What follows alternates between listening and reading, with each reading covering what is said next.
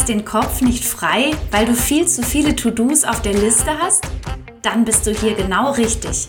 Herzlich willkommen in der Mental Load Sprechstunde, dein ganz persönlicher Alltagsorganisationssupport mit Sound. Wir sprechen über gut organisierte und fair verteilte Fürsorgearbeit, über den Mythos Mama und den Anspruch an Frauen, sich ständig um andere zu kümmern. Aber auch Männer kommen zu Wort und erzählen von ihrer Sicht auf die Arbeitslast in den eigenen vier Wänden. Ich bin Laura Fröhlich, Autorin, Speakerin und eine der beiden führenden Mental Load Expertinnen Deutschlands. Schluss mit Mental Load. Zusammen schaffen wir das.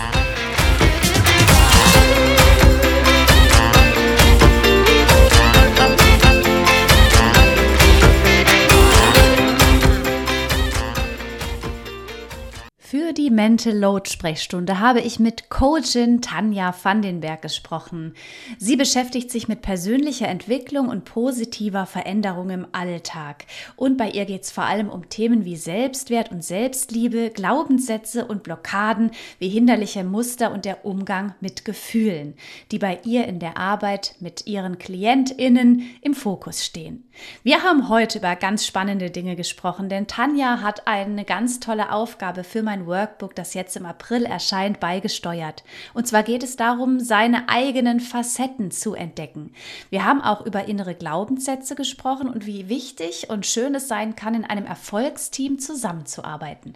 Vielleicht ist das für dich ja auch mal eine Idee. Ich wünsche dir ganz viel Spaß bei dieser Folge. Du wirst eine ganze Menge mitnehmen, das kann ich dir versprechen. Und das Gespräch mit Tanja war wirklich auch für mich nochmal wieder sehr bereichernd. Los geht's!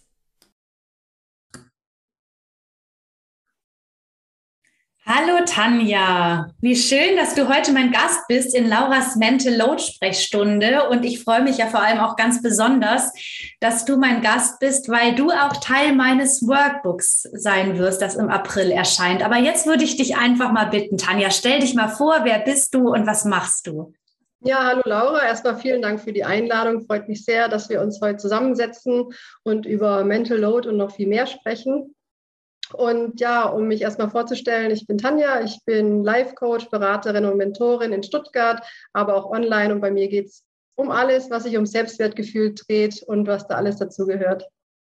Vielleicht erzähle ich noch mal ganz kurz so ein bisschen auch unsere Geschichte. Wir kennen uns auch privat, aber vor allem habe ich auch mal an einem Erfolgsteam bei dir teilgenommen. Es ist schon eine Weile her. Ich habe auch im Workbook darüber geschrieben, dass ich damals für mich in Zusammenarbeit mit den anderen und vor allem mit dir ähm, für mich Ziele definiert habe und dann auch ganz überrascht war, als ich diese Zieleliste nach zwei Jahren in der Hand hielt, dass da doch viel mehr in Erfüllung gegangen ist, als ich gedacht hätte und wie wichtig es ist, Ziele auch zu definieren, weil solange man die nicht definiert und auch gar nicht so richtig weiß, wo die Reise hingehen soll, kann man die Reise auch nicht antreten. Das hat mich nachhaltig beeindruckt, Tanja. Was steckt denn dahinter? Ja, erst einmal herzlichen Glückwunsch. Ich erinnere mich noch gut an das Erfolgsteam mit dir, auch wenn es schon eine Weile her ist. Ähm, ein Erfolgsteam ist eigentlich ein ganz einfaches Prinzip. Das, was du beschrieben hast, es ist einfach unglaublich wichtig, dass man sich Ziele setzt und zwar richtig konkrete Ziele, hinter denen man auch steht. Das ist noch ganz wichtig. Du musst so richtig die Yes-Energie spüren, wenn du deine Ziele formulierst. Und sobald du ein Ziel formuliert hast, der kennt es von uns nicht, dann gibt es einfach immer wieder Phasen oder auch gewisse Ziele, wo wir nicht so richtig ins Machen kommen. Dann haben wir Ausreden, es ist zu wenig Zeit, uns fehlen vielleicht Ressourcen und dann werden wir gefrustet und lassen die Ziele manchmal dann auch wieder links liegen. Und dann kommt ein Erfolgsteam ins Spiel. Ein Erfolgsteam ist eine Gruppe von vier bis sechs Menschen, die von einem Coach oder Mentorin angeleitet werden, die dann über einen gewissen Zeitraum zusammen quasi als Team ihre Ziele erreichen. Natürlich jeder für sich alleine sein Ziel, aber du hast diese ganze Gruppendynamik. Das heißt, du bleibst viel leichter auf der Spur, du kannst dir andere Ressourcen abholen, du kannst dir Meinungen einholen. Und einfach diese Motivationsenergie ist viel höher, wenn du weißt, dass nächste Woche die anderen wieder fragen, na, was hast du gemacht? Wie liefen deine Schritte? Und durch diese schöne Gruppendynamik kommen die Menschen Schritt für Schritt vorwärts. Und das andere, was ich noch denke, was du beschrieben hast, dass du nach zwei Jahren die Liste rausgeholt hast und dachtest, wow, das habe ich alles erreicht. Da möchte ich auch noch mal appellieren, dass man sich Ziele bewusst setzt und dann auch wirklich feiert, wenn man sie erreicht, weil viele Menschen erreichen auch viele Ziele. Fangen aber dann gar nicht richtig an zu feiern, sondern sagen, naja, das habe ich jetzt einfach erreicht. Also ich appelliere dafür, Ziele auch wirklich zu wertschätzen, sich auf die Schulter zu klopfen und zu sagen, wow, das habe ich erreicht. Überleg mal, wo ich vor drei, vier, fünf Monaten stand. Das ist super gut für Selbstvertrauen und für die Selbstwirksamkeit vor allem. Das kann ich absolut nur bestätigen, denn äh, sonst fühlen wir uns oft so ein bisschen alleine mit unseren Herausforderungen und auch manchmal ist es nicht so einfach, mit den nahestehenden Menschen sowas durchzuziehen. Da hilft es einfach auch, jemanden von außen dazu zu nehmen. Eben sowohl eine ähm, Coach wie dich als auch dann diese Erfolgsgruppe, weil man dann einfach genau mit diesen Menschen zusammenarbeitet und da auch vielleicht ein Stück weit mehr Abstand besteht, als wenn man jetzt beispielsweise mit seinem Partner oder seiner Partnerin Ziele definiert. Da stecken ja viele Emotionen drin und manchmal tut es einfach gut, von jemandem extern begleitet zu werden, oder? Das tut immer gut, weil wie du schon sagst, wenn man sich sehr nahe steht, gibt es viele Triggerpunkte. Jeder hat vielleicht für den anderen auch gewisse Aufträge. Deswegen ist so ein in Anführungszeichen neutrales Team was sehr, sehr unterstützendes. Und wir fördern auch im Erfolgsteam diese, ich nenne es mal Neutralität. Es gibt immer wieder Brainstormings für jeden. Das heißt, du kommst mit einem Thema in ein Erfolgsteam rein, zum Beispiel Mittwochabends, und sagst, hey Leute, könnt ihr mir bei dem und dem Thema mal helfen? Und dann kriegt man quasi Exklusivzeit und kann sich dann Ideen und Meinungen von anderen abholen. Und das Wichtige ist, wir fangen dann nicht an zu bewerten, ob Ideen gut oder schlecht sind, weil das passiert ja so oft im Freundeskreis. Du sagst irgendwas, ich würde gern das machen und dann kommt ja, aber statt, ja, genau. wie willst du es denn machen? Und dieses Ja, aber, das unterdrücken wir ein bisschen im Erfolgsteam, zumindest phasenweise, damit die Ideen überhaupt reifen können, damit neue Impulse kommen können. Und da ist definitiv ähm, die Distanz zu fremderen Menschen oft hilfreich. Vor allem, weil die im Prinzip auch, denen ist es ja im Prinzip egal, was ich für Ziele habe. Die Partner, Kinder, Eltern haben ja oft irgendwie auch so Ideen, wie das Leben mit einem sein soll. Und jetzt ähm, haben wir über das Erfolgsteam gesprochen. Jetzt würde ich gerne mal über deinen Input für mein Workbook sprechen. Und zwar geht es beim Workbook darum, langfristig auch diese mentale Belastung zu reduzieren. Und vor allem ist es eben auch für Frauen gedacht, die vielleicht nicht unbedingt die naheliegende Lösung wählen können, nämlich Verantwortung zu verteilen, sondern vor allem auch so gucken, wie können sie selber ähm, ja Entlastung für sich schaffen. Also wie können sie sich mehr Raum verschaffen. Und da hast du eine ganz tolle Übung ähm, beigesteuert, die in dem Workbook zu finden ist.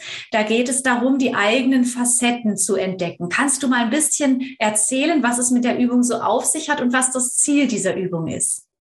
Super gerne. Ich erzähle erstmal so grob, wie die Übung geht. Das heißt, in der Übung geht es darum, dass du dir all deine Facetten deiner Persönlichkeit wieder bewusst machst. Das ist eine Übung, die kannst du zu jedem Zeitpunkt in deinem Leben quasi anwenden. Das heißt, du musst nicht irgendwo bestimmtes stehen und in der Übung geht es darum, dass du dir wirklich die Zeit nimmst und mal in dich reinhörst und fragst, wer bin ich denn alles? Weil wir kennen das doch alle im Alltag, gibt es oft so verschiedene Rollen, die wir innehaben, die wir ausfüllen müssen. Mutter sein, Ehefrau sein, Angestellte, Selbstständige, Nachbarin und so weiter.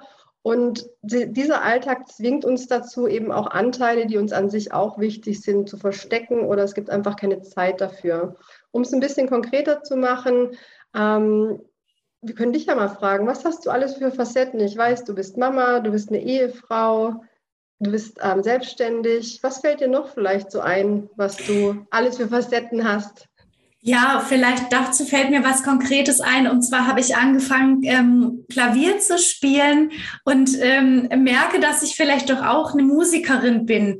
Jetzt vielleicht nicht in dem professionellen Sinne, aber ich glaube, das ist genau das, was du sagst. Ich kann auch Musikerin sein in dem Sinne, wie ich äh, eben Klavier spielen oder möglicherweise singen kann.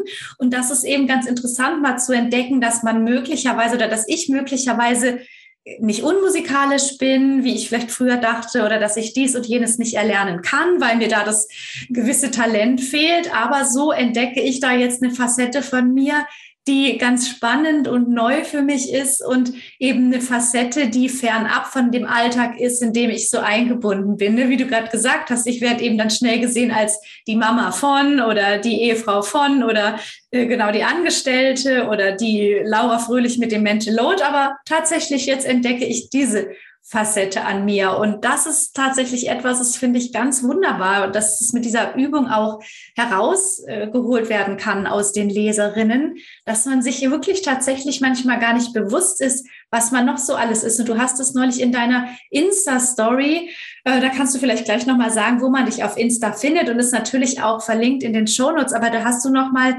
zum Beispiel sowas aufgeführt, wie dass Menschen manchmal von sich denken, dass sie nicht ordentlich sind. Und vielleicht kannst du noch mal erzählen, was es damit auf sich hat, dass wir oft uns selbst in eine Schublade stecken und dann denken, wir wären unordentlich. Dabei hast du dann so schön Fragen gestellt, wie stimmt das denn wirklich?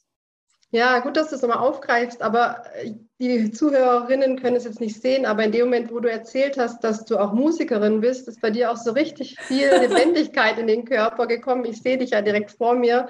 Und ähm, das ist es nämlich, dass wir einfach schauen müssen, was haben wir alles noch für Facetten, die uns auch mehr Lebendigkeit bringen. Ähm, welche Bedürfnisse habe ich? Und zum Beispiel, wenn du Musik spielst, werden wahrscheinlich ganz andere Bedürfnisse gestillt, als wenn du jetzt in deiner Mutterrolle bist. Und es ist einfach so unglaublich wichtig für die seelische Gesundheit, dass alle unsere Bedürfnisse gut gestillt werden. Deswegen ist die Übung auch so wichtig, dass man einfach ähm, die Vielfalt der Bedürfnisse dadurch auch abdeckt. Sonst wird, wird man nämlich ziemlich schnell gefrustet. Und das andere, was du gesagt hast, mit dem wir erzählen Geschichten über uns, da habe ich auch aus meiner eigenen Familie eine wunderbare, naja, in Anführungszeichen wunderbare Geschichte. Meine Mutter hat immer gesagt, wir können nicht tanzen. Das war ein, das war ein Satz, der hing über meiner Kindheit und ich habe ihn auch sehr verinnerlicht, bis ich dann irgendwann im Alter im, im Erwachsenenalter festgestellt habe, ja, ich werde keine Profitänzerin, aber Tanzen ist was unglaublich Wichtiges für mich. Es steckt mir auch irgendwo im Blut. Ich habe Taktgefühl. Aber es hat wirklich lange gebraucht, dass ich mich von diesem Satz gelöst habe oder von dieser Geschichte, die über unsere Familie erzählt wurde. Und ich bin so dankbar, wie du für ähm, die Musik, bin ich fürs Tanzen unglaublich dankbar, weil es auch ein super Ausgleich ist für den stressigen Alltag. Und du hast es gerade auch schon so schön erwähnt. Wir sind dann nämlich mal jemand ganz anderes, wenn wir eben diese Facette gefunden haben, die wir neu entdecken können, die uns vielleicht auch den Blick ändern lässt. Und jetzt auch nochmal, um den Bogen zu Mental Load zu finden, tatsächlich in diesem anstrengenden Alltag mit dieser Belastung, mit diesen vielen Dingen an Familienorganisation, Kinderbetreuung und Haushalt. Gerade Frauen geht es ja häufig dann so, dass die eben gar nicht mehr auf die Idee kommen, nach sich selbst zu schauen. Wer bin ich eigentlich? Eigentlich neben meiner verantwortungsvollen Rolle als Partnerin, Mutter, ähm, Angestellten und so weiter. Und dass es so wichtig ist, das mal wieder zu entdecken, denn ähm, nur so findet man ja auch wieder im, im Kopf Raum für Kreativität und damit auch Entspannung. Oder wie hängt es zusammen? Also dieses Entspannen, neue Facetten entdecken und auch mal abschalten können. Ja, das ist unglaublich wichtig. Und gerade ähm, wenn wir Dinge tun, die jetzt auch neu sind, dann ist einfach auch wieder das, das neugierige innere Kind dabei. Ich kann neue Erfahrungen machen und neue Erfahrungen geben mir dann auch wieder Selbstvertrauen. Und einfach jetzt in unserem Fall ist es jetzt was Musikalisches oder was Tänzerisches. Das ist natürlich generell entspannend, ähm, wenn ich mich bewege oder wenn ich ein Musikinstrument spiele und mal nicht nachdenken muss, weil ich glaube, das ist ja auch ein großes Problem. Das kennst du als Mental Load Expertin nur zugute der Stress ist das eine, das, das Selbstgespräch über den Stress mit uns selber ist ja das große Problem. Dieses, ich mache mich dann fertig, dass ich das und das heute nicht geschafft habe oder dass ich da nicht nett genug war, dass ich den Kuchen nicht gebacken habe, dass ich die und die Followerzahlen noch nicht erreicht habe, was auch immer. Und wenn ich einfach mich mal konzentriert in was reinfallen lasse, wie das Tanzen oder irgendeine andere Facette wie Malen oder eine Sportart, dann, dann fange ich auch an, den Kopf freier zu bekommen. Und ich höre auf, ständig darüber nachzudenken und diese Stimmen zu hören, die eigentlich mir ständig sagen, dass ich nicht gut genug bin oder noch irgendwas tun müsste. Deswegen finde ich es auch so wichtig, dass man einfach auch mal in Dinge abtaucht, die ein bisschen fernab vom Alltag sind. Und Tanja, bevor wir jetzt nochmal auf diese inneren Stimmen zu sprechen kommen, wie können denn jetzt ähm, Hörerinnen oder vielleicht auch Hörer so ein bisschen auf die Spur ihrer Facetten gehen, abgesehen davon natürlich, dass sie das Workbook kaufen und sich mal auf deiner Seite umschauen? Hast du einen konkreten Tipp, wie jetzt HörerInnen ähm, einen kleinen ersten Schritt gehen können und sagen, ich möchte eine Facette von mir entdecken? Wie, wie kommt man drauf? Also ich würde mir auf jeden Fall Zeit nehmen am besten eine Tasse Kaffee oder Tee dazu, ein großes weißes Blatt und einfach erstmal rausschreiben. Die klassischen Facetten, die dir sofort einfallen, die, die offensichtlich sind, wie Angestellte, Mutter, Frau, Schwester, Tochter, das sind wir alles. Und dann einfach mal zehn Minuten immer weiter schreiben. Und dann würde ich mal aufstehen, ein bisschen Abstand zu dem Stuhl nehmen, auf dem ich saß und mich mal von außen betrachten. Was sehe ich denn da noch? Das heißt, ich schaue mal von außen auf mich und bin einfach mal so ein bisschen neugierig. Und dann nach einer Weile, es fühlt sich vielleicht am Anfang erstmal ein bisschen komisch an, sich selber auf einem Stuhl zu beobachten, ähm, kommen meistens dann Impulse, sei es ähm, Hobbys aus der Kindheit oder vielleicht auch Vorlieben aus jüngeren Jahren, die wir nie so richtig ausgelebt haben. Vielleicht kommt auch eine Emotion hoch. Mensch, das ist doch auch mal eine wütende Frau. Wo ist eigentlich meine Wut? Also es geht darum, Distanz zu bekommen. Und wenn man sagt, man möchte das nicht alleine machen, kann auch eine gute Freundin helfen oder auch vielleicht eine Kollegin, ein Kollege. Von außen sehen wir oft noch viel mehr, was Menschen für Facetten haben, weil die keine Bedingungen an uns haben, weil vielleicht darf ich auch nicht jede Facette zeigen. Das heißt, ich muss auch sehr offen mir gegenüber sein, dass ich nicht anfange, oh, das darf ich vielleicht gar nicht. Aber nee, bei der Übung geht es wirklich darum, mal zu sagen, du darfst erstmal alles runterschreiben und dann kannst du ja immer noch entscheiden, welche Facette du vielleicht verstärkt wieder leben möchtest. Das entscheidest ja immer du, aber lass erstmal alles raus, so wie wir es im Erfolgsteam auch immer erstmal machen. Alles kommt erstmal auf den Tisch. Und ich glaube, was auch inspirierend sein kann, sich vorzunehmen, immer mal wieder etwas zu tun, was man vorher noch nie getan hat, um mal auch vielleicht zu merken, wow, ich habe noch nie gesungen, aber so schlecht ist es gar nicht. Oder vielleicht, wow, ich bin ja doch eine ganz gute Skifahrerin, was ich nie für möglich gehalten hätte. Also was auch immer. Aber ich glaube, sowas kann ja auch beflügeln, oder? Definitiv. Also ich erarbeite mit meinen Klientinnen auch immer Mood-Moves, nenne ich das. Die müssen gar nichts konkret mit dem Coaching-Ziel zu tun haben, sondern da geht es darum, Dinge zu tun, wie du sagst, die ich noch nicht getan habe, die außerhalb meiner Komfortzone liegen. Das heißt, ich gehe so ein bisschen in das Gefühl der Angst, in das Gefühl der Aufregung rein und ich erlebe mich dann als wirksam und ich merke, dass es mich nicht umbringt und meistens sehr viel Spaß macht. Und es gibt, wie du sagst, Selbstvertrauen und ich bin bereit, vielleicht wieder noch einen Schritt weiter zu gehen. Und so funktioniert im Prinzip auch Entwicklung. Oder wenn jemand sagt, ah, ich habe immer so Ängste, dann ist es noch viel, viel wichtiger, schrittweise sich diesen Ängsten zu stellen, weil der erwachsene Mensch dann merkt, hey, die bringen mich ja nur im Kopf um. Und wenn ich mal ein bisschen rot werde und ein bisschen Scham dabei ist, das bringt mich auch noch nicht um. Das heißt, die Erfahrung ist, ist das Wichtige. Und da setzen wir auch im Coaching drauf, dass neben all dem Emotionalen und Kognitiven auch immer dieses direkt Erlebbare umgesetzt wird. Das klingt total gut. Ich war jetzt gerade nur leicht abgelenkt, weil meine Tochter im Hintergrund anfängt zu flöten. Ich hoffe, das stört jetzt nicht zu mich, hat es nur kurz irritiert.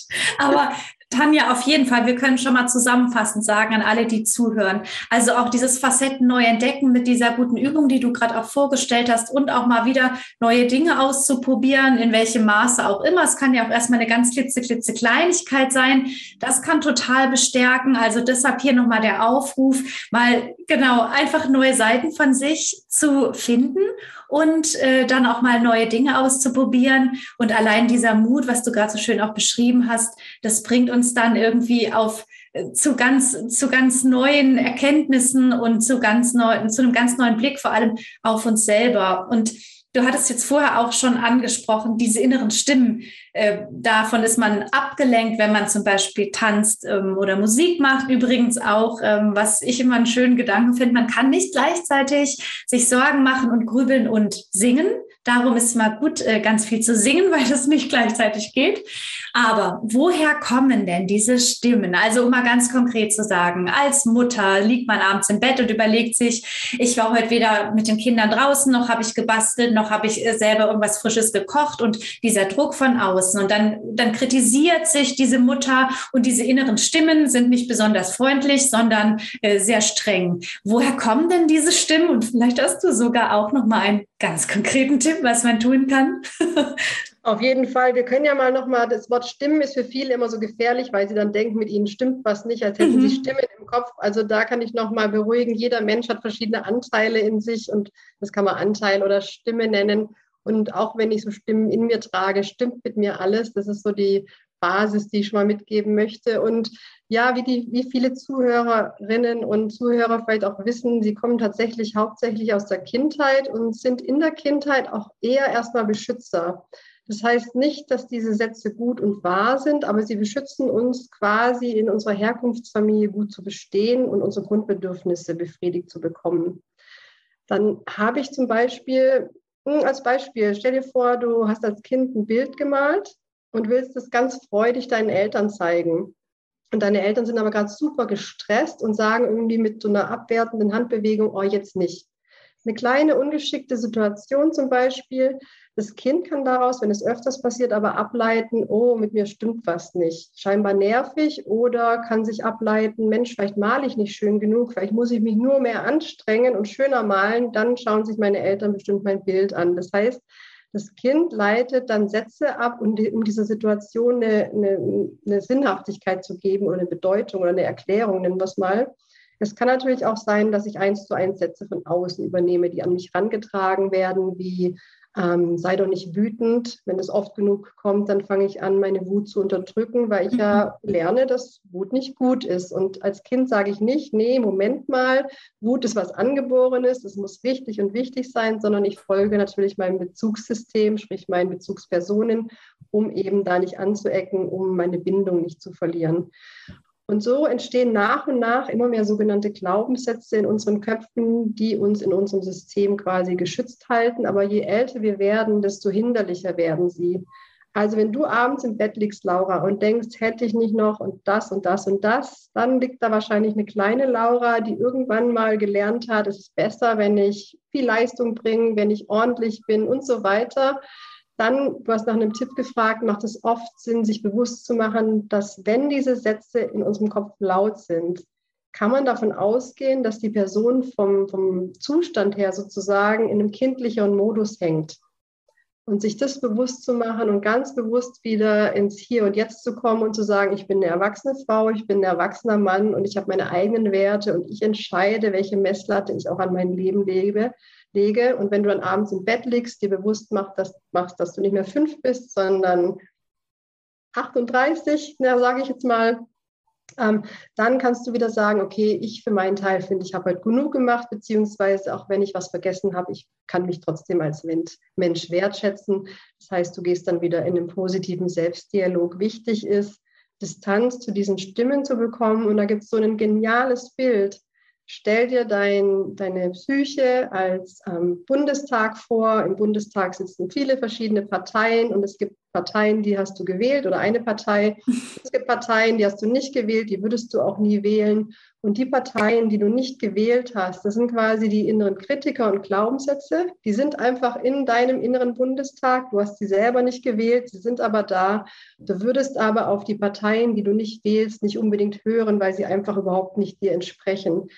Das heißt, mit dieser Bewusstheit kannst du mehr Abstand bekommen und sagen, ja stimmt, das ist ja gar nicht meine Partei, da muss ich gar nicht zuhören, wenn die sprechen. Das hilft sehr vielen, um auch einfach mal klarzukriegen, die labern einfach auch was, was mich gar nicht interessiert. Tanja, das ist ja ein super Bild, also der innere Bundestag und vor allem jeder hat sofort im Kopf, äh, mit welcher Partei er diese unangenehme Stimme in Verbindung setzt. Sehr gut. Also ich glaube, da haben auch alle Hörerinnen und Hörer äh, ein wirklich, eine wirklich schöne Metapher, ein schönes Bild für diese, für genau diese inneren Stimmen. Und ja, absolut, ne, das ist wirklich wichtig, dass man so ein bisschen Abstand, also zu dem bekommt, was ich habe mal so ein tolles Zitat gehört, dass man nicht alles glauben soll soll, was man denkt. Ne? Oder man soll den inneren Stimmen, man soll denen nicht alles glauben. Denn so wie du es so gerade super gut erklärt hast, ähm, sie kommen manchmal von, von einer Ecke, die wir nicht beeinflussen können. Aber es ist eben auch wichtig, dann diese Stimmen nicht so wichtig zu nehmen, denn wir sind ja eigentlich die Menschen, die die, die unsere eigenen Werte definieren können ne? oder die eigenen Maßstäbe, so wie du es gerade so schön erklärt hast. Und ist es auch möglich, diese Stimmen zu freundlicheren Stimmen zu machen? Im Prinzip schon. Ähm, also es gibt die Aussage von Psychologen und ähm, in Studien, dass man die inneren Kritiker nie ganz wegbekommen kann, weil die einfach neuronal so tief eingebrannt sind. Das heißt, die an sich kann man nicht umformulieren. Was du aber machen kannst, ist, kannst, dass du dir bewusst machst, dass es eben nur ein Teil von dir ist und dass du trotzdem ja noch einen Erwachsenenanteil in dir hast und dass du in Zukunft auf den hörst. Und dass der auch definitiv sich mal über diese inneren Kritiker ermächtigen darf. Das heißt, wenn von außen jemand sagen würde, Mensch, Laura, das hast du aber blöd gemacht, dann würdest du ja auch nicht einfach sagen, ja, stimmt, du hast recht, sondern du würdest ja erstmal überlegen, hm, um was geht's denn? Und würdest notfalls sagen, Entschuldigung, das sehe ich aber anders. Das heißt, gegen äußere Angriffe würdest du dich wahrscheinlich wehren. Und so kann man das auch gegen die inneren Kritiker machen, dass man da wirklich sich selber ermächtigt und beschließt, ich höre nicht mehr auf die, ich habe meine eigene Meinung. Und du merkst schon, man die lösen sich nicht einfach von heute auf morgen auf. Das kann mal passieren, je nachdem, wie tief sie eingebrannt sind, aber es werden immer ein paar bleiben. Es geht wirklich um die Eigenverantwortung.